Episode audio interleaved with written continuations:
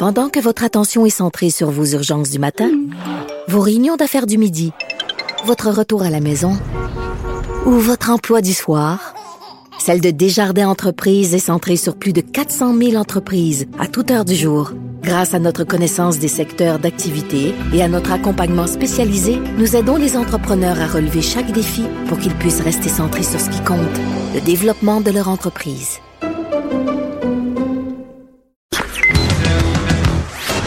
Il connaît tous les dessous de la politique. L'économie, la santé, le transport. Chef du bureau d'enquête de l'Assemblée nationale. Antoine Robitaille. Là-haut sur la colline. Cube Radio. Eh, bon, mercredi, à tous. Écoutez, j'hésite, je, bute sur les mots parce que je suis en dehors de mon milieu naturel. Non, je ne suis pas dans le cochon aujourd'hui. Je suis en direct de Montréal et je vois Joanie et je vois Alexandre devant moi. C'est incroyable. Alors que on a un- une vadrouilleuse et un compteur en studio à Québec, mais on va aller leur parler. D'abord, je veux vous parler un peu de l'excellente émission qu'on a euh, prévue, qu'on a organisée euh, et prévue pour vous. Donc, il est à 13h15, Dominique Anglade euh, va venir nous parler de l'Internet haute vitesse, une vieille promesse euh, euh, libérale, mais ensuite euh, caquiste. En tout cas, on va voir que c'est plus compliqué que prévu. Et 13h30, euh, Alexandre Chartrand sera là. Il est cinéaste, euh, réalisateur du film Avec un sourire, la Révolution. C'est un film qui porte sur le référendum catalan de 2017. Film très intéressant que j'ai eu la chance de voir samedi soir.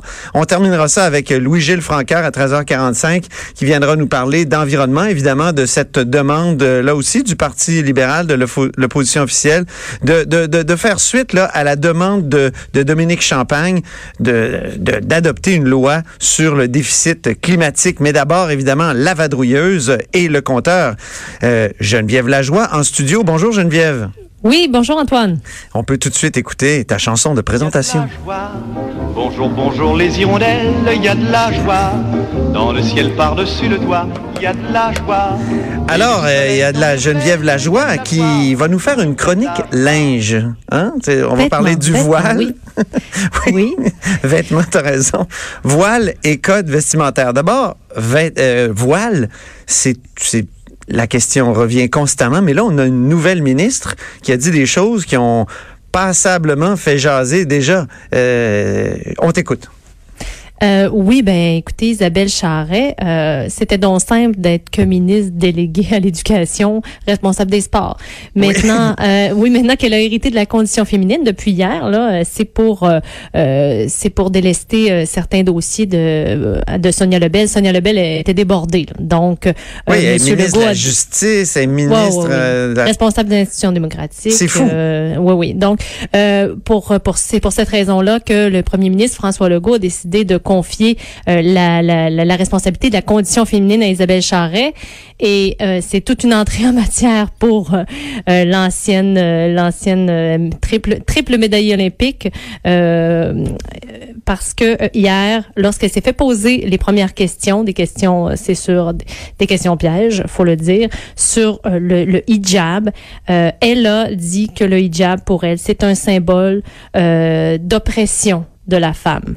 Oui. Euh, mais, plus- mais plus encore, euh, elle a dit, et je la cite, elle a dit, par rapport à mes valeurs religieuses, le hijab est quelque chose que nous ne devrions pas porter. Ben, il n'en fallait pas plus, valeurs religieuses. Donc, Voilà. euh, Donc, je il n'en sais que fallait ça pas fait plus réagir pour- Gaétan oui. Barrette du Parti libéral du Québec. On peut écouter Gaétan Barrette qui est critique euh, en ces matières, en tout cas qui est critique de toutes sortes de choses, mais là, il, il sait être critique, Gaétan Barrette. Écoutons-le. Ça fait prépondérance de moi-même sur tout le reste. Alors, je pense que c'est le, mau- le mauvais message de Mme Charret. Il est là. Elle parle au nom de son gouvernement et elle vient de dire à la population québécoise que sa religion est prépondérante. Alors ça, c'est un problème de société, là. C'est un gouvernement de laïcité, Et donc, euh, on a l'impression que le gouvernement veut favoriser la religion catholique. C'est un peu ce que Gaétan Barrette a dit. Oui, et alors euh, il a détecté le, la faille et il a attaqué ce matin. Euh, Madame Isabelle Charret, notons que Madame Charret a tenu à, euh, à préciser sa pensée ce matin en disant que tous les symboles religieux euh, imposés donc par la religion ont le potentiel d'être un signe d'oppression. Mais le mal était fait, évidemment, cette déclaration-là va la suivre. Euh, et donc, euh, M. Barrett euh, s'en est servi donc pour attaquer le gouvernement et pour, pour marquer aussi l'imaginaire, je pense, collectif à l'effet que le gouvernement Legault veut vraiment défendre la religion catholique par rapport aux autres religions. Oui, le gouvernement Legault est pas le seul, par exemple, à défendre la présence du crucifix euh, au Salon Bleu. On sait qu'à peu près tous les partis, sauf Québec solidaire, euh, veulent le, laisser là. Mais euh, je suis sûr qu'on va reparler. Ça va nous amener, ça va nous conduire à, reparler de, crucifix au Salon Bleu. Donc, toute une entrée en matière pour pour Isabelle Charret. Moi, j'ai rarement vu ça, là, quelqu'un qui tout de suite arrive comme ministre et crée la controverse comme celle surtout sur un sujet aussi controversé, justement, qui est explosif? Oui, mais en les conditions féminines, on le sait, euh, il y a plusieurs dossiers explosifs. Je vous rappelle euh, l'ancienne ministre responsable la, de la condition féminine chez les libéraux, euh, Lise Thériault, euh, qui s'était aussi enfargée sur le féminisme.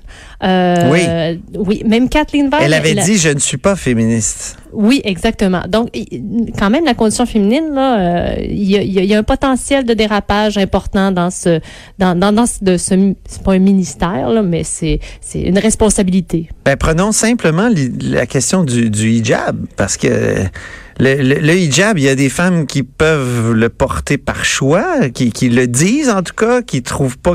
Donc, euh, c'est tout de suite euh, prendre de front certaines femmes qui ont cette liberté-là. Est-ce qu'on peut dire que toutes les femmes qui portent un hijab sont nécessairement opprimées? C'est difficile à prouver en tout cas.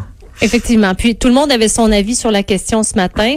On a posé euh, la question notamment à la députée libérale euh, euh, qui elle estime que oui, il y a certaines femmes euh, chez qui on, on, on, leur oblige à porter le voile. Donc dans ces cas-là, euh, on peut dire que leur hijab à eux est un symbole d'oppression de la femme, alors que d'autres choisissent de le faire. Alors dans ce cas-là, il faut respecter ce choix-là. Et euh, c'est un peu ce, ce, ce courant-là chez les libéraux. Euh, c'est un petit peu le même discours aussi du, euh, du leader parlementaire de Québec solidaire, Gabriel Nadeau-Dubois, euh, ce matin. Et rapidement, reparlons du code vestimentaire. On sait, Geneviève, que c'est une de tes spécialités. Euh, il y en a été question longuement hier euh, dans le discours du, du, président François Paradis, le nouveau président de l'Assemblée nationale. Je dis discours, mais c'était une présentation, euh, une, sorte d'état des lieux. Là. Il a parlé de, de tout. Il a, il, il a parlé d'à peu près tous les parlements au monde. Il a passé par la, la Bosnie-Herzégovine, euh, la Nouvelle-Zélande, euh, l'Écosse et les kilts. Puis pour finir par dire qu'il allait créer un comité. C'était un peu particulier quand même. Oui, oui, il nous a tenus en haleine pendant au moins 25 minutes. Euh, pour finalement nous dire que euh, il ne tranchera pas la question. Hein. Euh, il estimait qu'il n'était pas le mieux placé pour le faire et que donc un comité pourra se pencher là-dessus. J'en doute, euh, j'en doute franchement que, je doute franchement que les députés vont se lancer là-dedans. Euh, je pense que c'est un panier de crabes, alors euh, je pense pas qu'ils vont se lancer là-dedans au, bout du compte.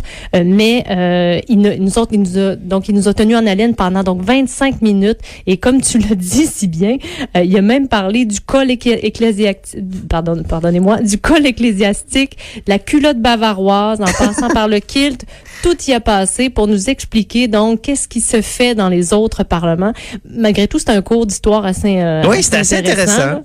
Oui, effectivement. Mais euh, je vous dirais que j'ai parlé à certains euh, membres du gouvernement, des élus de la CAC, qui ont trouvé que c'était euh, passablement long et irrespectueux puisqu'il n'a pas tranché au bout du compte. Ben oui. Juste, mais en terminant, j'ai trouvé que à Québec solidaire, on, on semblait pas s'assumer vraiment. En tout cas, dans on a entendu Gabriel Nadeau-Dubois qui a commenté, qui a dit, en disant qu'il voulait pas commenter parce qu'il était pas un commentateur de mode. non, on a l'impression que Québec solidaire a comme fait un pas en arrière là-dessus.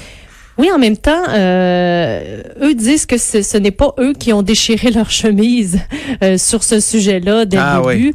Euh, eux, ils ont n'ont fait que profiter du fait qu'il n'y a pas à l'heure actuelle de, de règles claires à ce sujet-là, au sujet du code vestimentaire. On parle juste de tenue de ville, euh, mais ce qui est venu euh, réaffirmer François Paradis hier, c'est que ce qui va continuer, c'est ce qui va continuer de s'appliquer. Donc, il a parlé de euh, de de de, port- de complet cravate pour les hommes mais de tenue de circonstance pour les femmes. Ben oui. Ce qui laisse place à, à, à- à de l'originalité, comme le dit si bien euh, Gabriel Nadeau-Dubois lorsqu'on lui a posé la question sur Catherine Dorion et Sol Zanetti, qui eux portent doc, espadrilles, jeans euh, depuis euh, la rentrée parlementaire.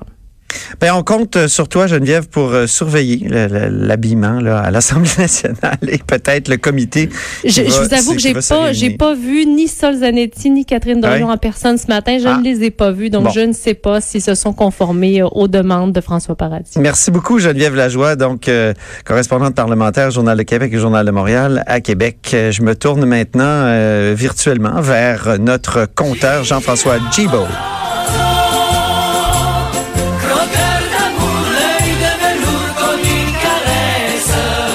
Et aujourd'hui, Jean-François Gibault, qui est directeur de la recherche à QMI, va être un croqueur de pétrole.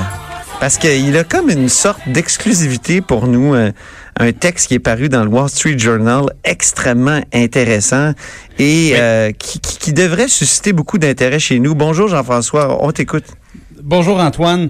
Euh, ben oui, le Wall Street Journal qui, euh, dans les derniers jours, consacrait un texte à un, phénomène dont on- n'a pas parlé récemment, mais qui prend de l'importance, c'est l'augmentation du transport de pétrole par train. Donc, ça, ça retient, euh, ça retient l'intérêt du Wall Street Journal parce qu'ils se sont rendus compte que euh, à l'automne dernier, au mois d'octobre, il y a eu une augmentation spectaculaire du transport de pétrole par train du Canada vers les États-Unis. On parle de 10 millions de barils en octobre dernier seulement. Et euh, ce qui se passe, évidemment, c'est que les, euh, les projets de pipeline ont été, euh, ont été freinés et au même moment, le prix du, euh, du, pétrole canadien a diminué. Donc, les, les raffineries euh, aux États-Unis sont en forte demande pour ce pétrole-là. Et là, euh, il y a l'augmentation du nombre de trains qui circulent qui les inquiète. Ils disent eux-mêmes, ils parlent d'un problème peut-être de, de sécurité publique. Et euh, c'est d'autant plus d'actualité que, euh, encore une fois, juste avant les fêtes, il y avait la première ministre de l'Alberta, Rachel Notley, qui disait, ben si je peux pas avoir mes projets de pipeline, je vais me retourner puis commander 7000 wagons citernes de plus. 7000 Pour- wagons citernes. Ben C'est oui, épouvantable. 7000 wagons citernes, donc c'est- énorme. Et Quand on sait ce qui est arrivé évidemment au lac Mégantic, on se dit euh, c'est terrifiant. Voilà, puis au- autant on parle de consultation publique, on parle de BAP, il y a des débats élaborés qui ont eu lieu, par exemple, sur le dossier d'énergie Est, autant que euh, lorsqu'on voit comme ça le nombre de wagons citernes euh, augmenter, euh, là, il y, a moins de forums, il y a moins de, moins d'instances où euh, il peut y avoir des questions de poser, puis il peut y avoir un examen de la réglementation, par exemple. Et euh, bon, le, ce que nous dit le Wall Street Journal, c'est que le, prix du transport par train pour un baril de pétrole est beaucoup plus élevé, environ 20 dollars américains, et alors que le, le- le même pétrole, si on le transportait bon du, du Canada au sud des États-Unis, ça serait à peu près 12,50 le baril. Donc en plus, c'est plus cher. Et euh, donc ça ramène la question sur euh, sur Énergie S parce que on, on a fait du, du combat contre ce dossier-là pratiquement un symbole. Même M. Legault disait, rappelait qu'il n'y avait pas de, de consensus à ce sujet-là Pas d'acceptabilité sociale, hein? Pas d'acceptabilité sociale. Mais bon, le, le, le- ça ne change pas parce qu'au même moment, M. Legault disait, ben vous savez, euh, on est arrivé au gouvernement, on ouvre le tiroir, puis on dit, oups, il n'y a pas de plan de changement climatique réel de la part de l'ancien gouvernement et on dépose un bilan carbone, dans le fond, qui est pas celui qu'on attendait. Il y a plus d'émissions de GES qui devrait en avoir au Québec et c'est un petit peu, le, le, c'est le, premier dossier qu'avait exposé euh, la, la ministre de l'Environnement, Marie-Chantal Chassé, avant, avant d'être maniée. Et euh, donc, elle disait, on, on, a un problème parce que nos mesures pour réduire notre consommation ne fonctionnent pas. et ça, ça a été un petit peu occulté dans le débat sur, sur Énergie S parce que, bon, ici, il augmente le nombre de wagons. Malheureusement, on ne peut que le constater. Dans le cas du pipeline, la compagnie avait même ouvert la porte à un arrangement financier. Autrement dit, c'est devant le, devant la résistance, il avait dit, ben, on, serait prêt peut-être à, donner une partie des bénéfices au Québec. Et lorsque le Wall Street Journal nous dit que le coût de transporter le pétrole par pipeline est pratiquement la, moitié moindre que par train, ben euh, il y avait de la marge. Et, là, revenons, faisons une petite mathématique bien simple. Là, on parlait d'1,1 million de barils par jour pour Énergie S. Ben, il aurait suffi d'exiger 5 dollars le baril, puis on obtenait 2 milliards de dollars par année. Et là, on aurait parlé de, de moyens considérables, par exemple, pour faire la transition vers la, la voiture électrique.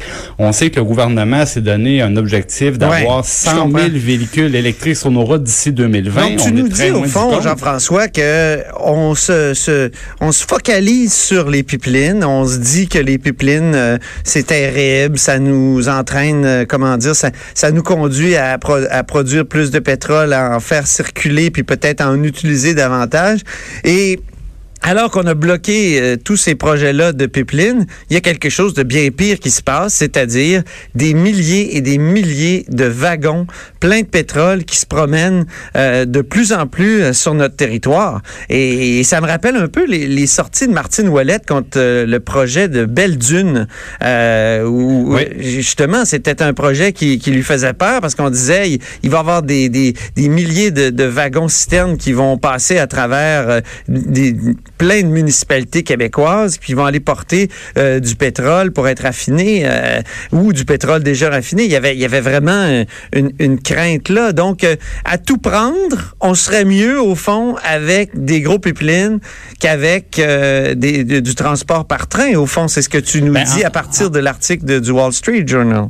Eh, ben, exact. En fait, ce qui est arrivé, c'est que le, débat, ça a été pour ou contre le pipeline et non pas euh, est-ce que le pipeline est une alternative moins pire au transport par bateau ou au transport ferroviaire? La, question aurait peut-être dû être posée un peu plus dans, ces termes-là. Et deuxièmement, euh, le, transport par train nous donne rien, alors que le transport par pipeline, euh, il y avait une opportunité peut-être de négocier des arrangements pour dire, ben ça nous prend quelque chose qui est à l'intérêt du Québec, notamment des euh, sur la question financière, des revenus de plus. Si, si, vous avez un gain financier avec votre pipeline, on voudrait avoir notre part si le pipeline passe chez nous. Ben euh, ça n'a pas été euh, finalement ça n'a pas été retenu. Puis aujourd'hui, ben on, on, aurait aimé ça avoir plus de moyens pour réduire notre consommation, pour avoir un véritable plan vert. Bon ben peut-être que le, ça sera ramené un, jour avec la, la question de l'augmentation du transport ferroviaire. C'est toute une question controversée que tu soulèves là à partir d'un article intéressant du Wall Street Journal, cher Jean-François. Merci beaucoup. Merci Antoine. Jean-François Gibault est directeur de la recherche euh, à QMI. C'est notre compteur, c'est notre Gigi. Après la pause, euh, restez avec nous parce qu'on s'entretient avec Dominique Anglade, qui est porte-parole de l'opposition officielle en matière d'économie et d'immigration. Antoine Robitaille. Là-haut sur la colline.